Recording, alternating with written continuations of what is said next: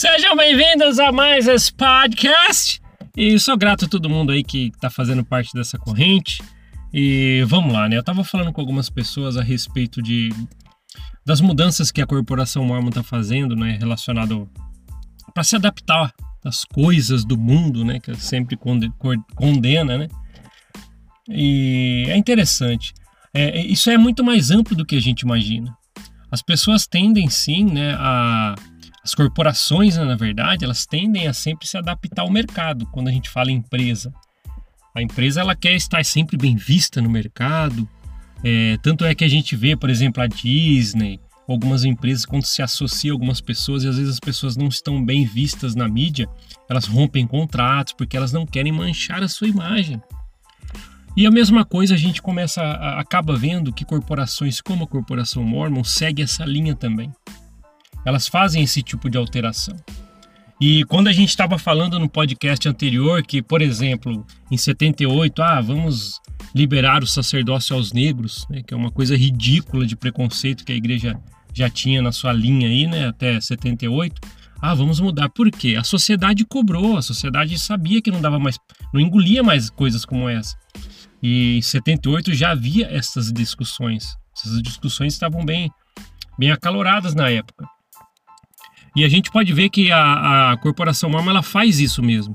Tanto é que a pressão sobre as informações na internet foram tantas que elas, ela acabou vendo que, poxa, peraí, tem coisas que não dá mais, não dá para tampar o sol com a peneira. Então começaram sim a introduzir coisas dentro da, do, dos sites oficiais da corporação é, é, que antigamente você não tinha tão acessível assim. Você tinha que pesquisar muito livros de historiadores, diários.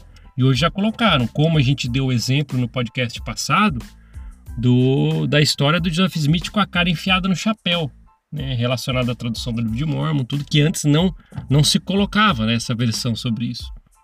Agora eles estão começando a querer colocar algo para passar um pano nas versões que Joseph Smith criou da primeira visão, que nunca aconteceu.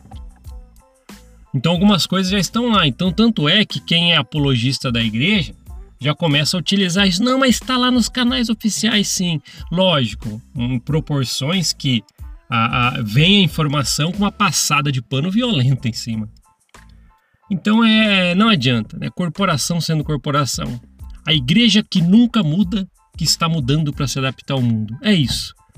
É aquela igreja que Joseph Smith fala, não, Joseph Smith, Jesus Cristo, lembra quem lembra dessa? Joseph Smith falava que Jesus Cristo ia voltar, né? Se não me engano, até 1900, eu não lembro o ano lá. É... E olha só, nunca aconteceu. A igreja que muda para se adaptar. Ah, vamos acabar com a poligamia. Por quê? A sociedade cobra, a sociedade cobra. Não podemos ficar mal vistos. É por isso. Por isso que quando a gente vê uma autoridade grande na igreja, e vê histórias de presidente de missão e tal, que às vezes comete abusos, vamos passar um pano tal. Eles encobertam o máximo, o máximo. Por quê? Para a imagem da corporação não ser manchada. É isso. Isso chega a ser uma coisa tão ridícula, porque se você acaba analisando a igreja imutável, com seu evangelho imutável, ela muda. E ela vai fazer mais alterações, é lógico que vai fazer. E isso, e isso é moldes de uma corporação. Não é aquela coisa, vamos mudar. O, interessante é que o, o quem está com a recomendaçãozinha no bolso passa tanto pano que vai falar que isso é normal. Outras igrejas, outras igrejas também se adaptam. Mas eu volto a repetir, quantas vezes necessário. Não se encaixa isso para a igreja mormon, porque ela se auto-intitula como a única igreja verdadeira, imutável, então, nisso ela vai se comparar com as outras, aí é, muito é muito é, é passar pano demais. Os passapanistas eles estão muito engajados nisso. Mas não cola. Tem coisa que não cola. Então não adianta vir agora falando, não, mas todas as igrejas são assim. Não, tudo bem, todas as igrejas podem ser assim, mas a igreja mormon se auto-intitula a única verdadeira, viva sobre a face da terra. Aí ela comete ali um, um, deslize para tentar se adaptar ao mundo, aí ela se compara com as outras. Não, ela não tem esse direito de errar.